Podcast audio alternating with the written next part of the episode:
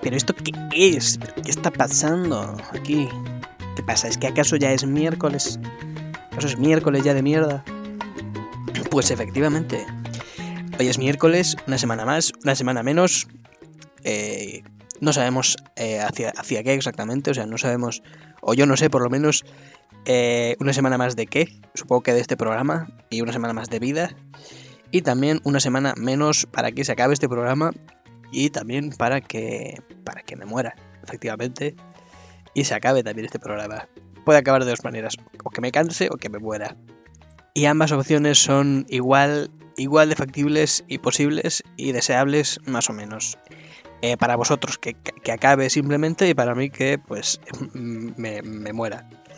Y se acabe todo, no solamente esto. Eh, bueno, no divaguemos, no divague, que siempre uso un plural majestático como si tuviese efectivamente múltiples personalidades, pero de momento eso debe ser un secreto que mantener eh, en su justa medida, porque creo que ya a estas alturas es, complicado eh, hacer y continuar esa farsa.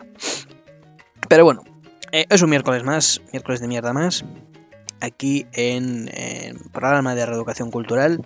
Ya en el capítulo, creo que el eh, 13, mala suerte, eh, aquí se va a acabar todo, probablemente se arruine la existencia mía y de que lo escuche, porque bueno, esto de la mala suerte es algo como, como, como la lepra, ¿no? Que se contagia y se te cae un brazo. Eh, en la temporada 3, 13-3, Así es eh, la vida. Ya sabéis que esto es PRC, que más allá de las siglas del propio título del programa, viene a significar también la esencia de este, que es, es igual a decir que es eh, igual de doloroso que, que, una PCR. También se necesita tener eh, cierto, ciertos síntomas de alguna clase de enfermedad mental para eh, asumir la angustia de escuchar este programa y a esta persona pero que no necesitas eh, una lista de espera ni una cola ni pedir cita previa en absoluto. Ni tampoco tratar con médicos. Tratar con médicos, eh, de hecho, sería desaconsejable si, si, quieres seguir escuchando este programa porque probablemente te aconsejen que dejes de hacerlo por tu propia salud mental, física y eh, mental. En general, incluso salud social.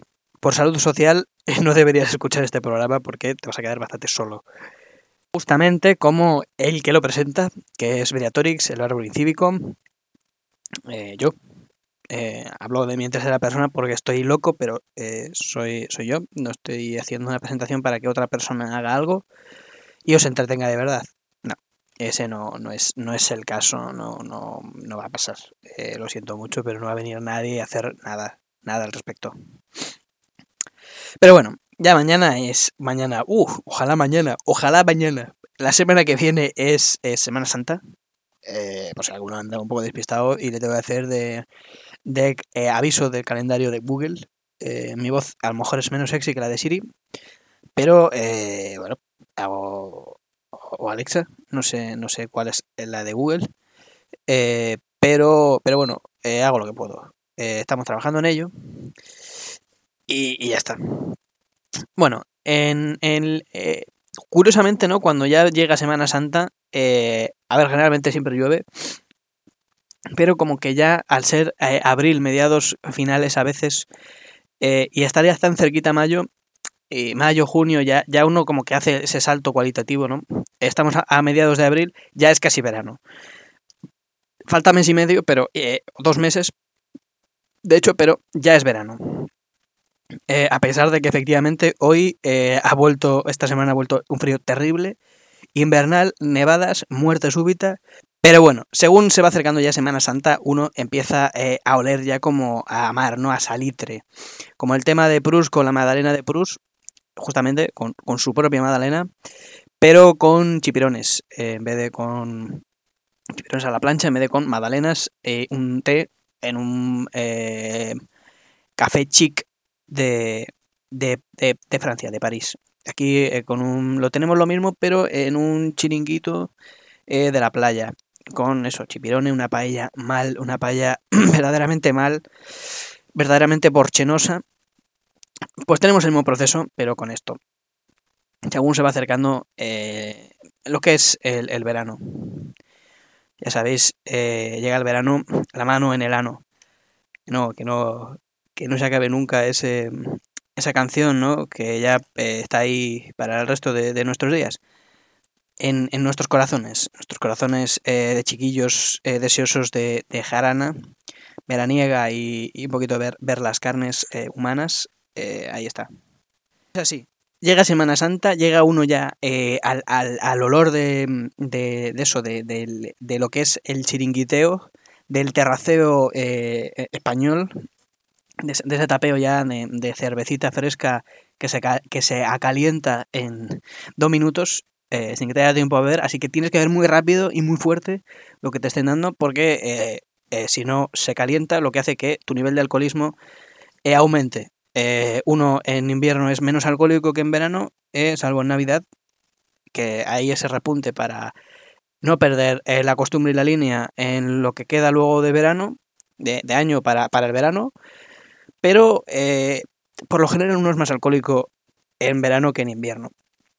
Además es que el, proceso este del, del llamémoslo del chipirón de, de Proust eh, te, llega también eh, no solo la reminiscencia del verano, de lo que es la playa, el mar, las, las, las olas, las, las olas, eh, sino también de, de, de, lo que es el sentimiento de, de poder percibir cerca un poquito de piel, de carne humana, del género y sexo que más te apetezca en ese momento.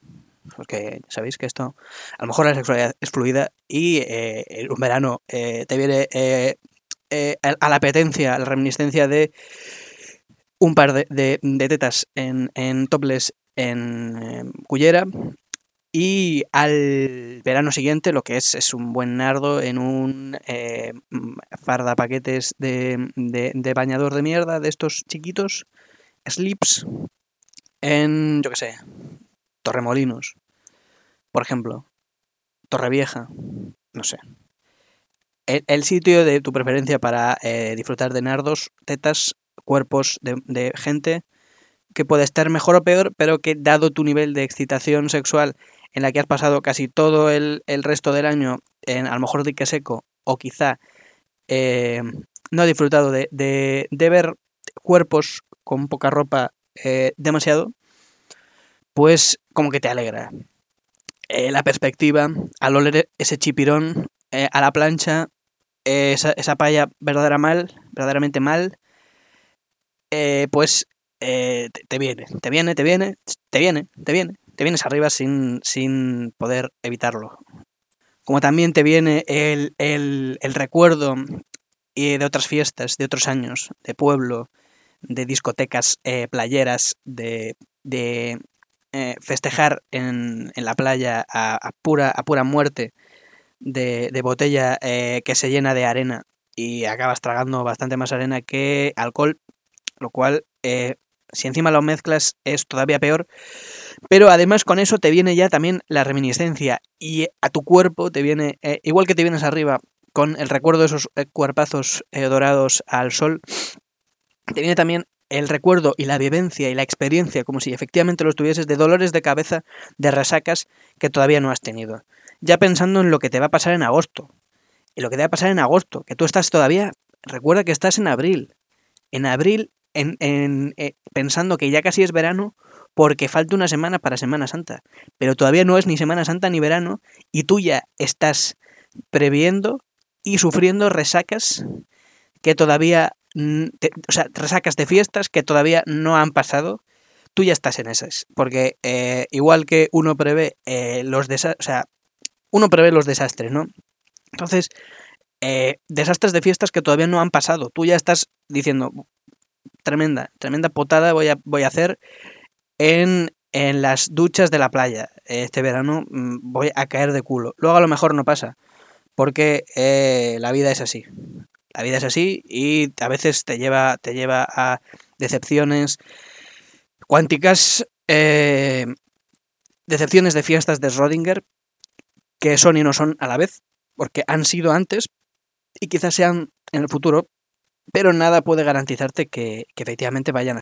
Pero tú, Pero vosotros, pero yo, estamos eh, a mediados, a principios de abril, eh, y ya, o sea, a principios de abril, con un frío de cojones, con eh, cifras negativas en, en, la noche, con la bata puesta eh, eh, debajo, o sea, encima del jersey que te has puesto de cuello vuelto porque tienes verdadero frío. Porque además no pone la calefacción porque el tema de que ha subido las, las tasas, ¿no?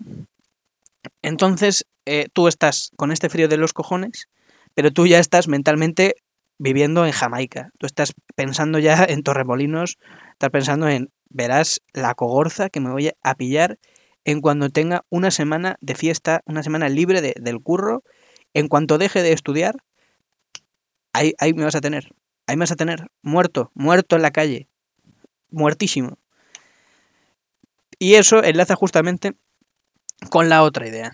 Cuando empieza ya Semana Santa, cuando ya llega Semana Santa, al igual que uno empieza a olerse la tostada, la tostada de la fiesta, se empieza a oler también la tostada de las responsabilidades que ha ido delegando a lo largo de todo este año, con la idea de que en mayo eh, todavía faltaba mucho y en mayo tenía que entregar una serie de cuestiones que a lo mejor podía haber empezado en octubre, pero empezó a lo mejor a mediados de enero y fue también delegando hasta más o menos eh, principios de marzo que es cuando decidió que ya tocaba, porque marzo y mayo se parecen demasiado en el nombre como para que pasar eso por alto. No diré que esta experiencia es absolutamente personal y que me está pasando, efectivamente. Que se te juntan esas, esas, esas concepciones, ¿no? De necesidad de verano, ya necesidad angustiosa de, de verano, de sol, de también llevar camisas hawaianas y sandalias eh, con eh, la necesidad y la angustia desesperante de eh, tengo que entregar una serie de cuestiones que prácticamente ni he empezado. Tiene que parecer que me lo llevo currando muchos meses para que todo esto acabe en un culmen bastante, bastante placentero e intenso. Porque además todos estos procesos son una, una, una constante en la vida de, de una persona humana, ¿no? tanto la angustia por el final del curso como el deseo y la, necesidad y desesperación del fin del curso. Aunque tu curso laboral eh, ya no sea un curso como tal, no acabe y empiece en un sitio, sino, bueno, hay en medio eh, días en los que no laburas.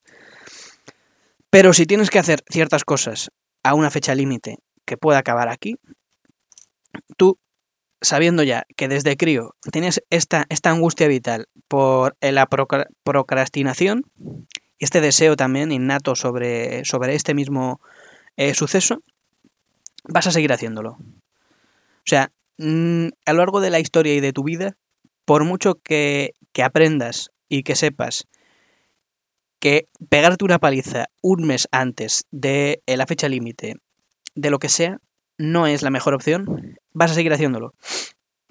No nos engañemos, uno no asume ni aprende responsabilidades a lo largo de la historia, ni de su, propia historia ni de la vida.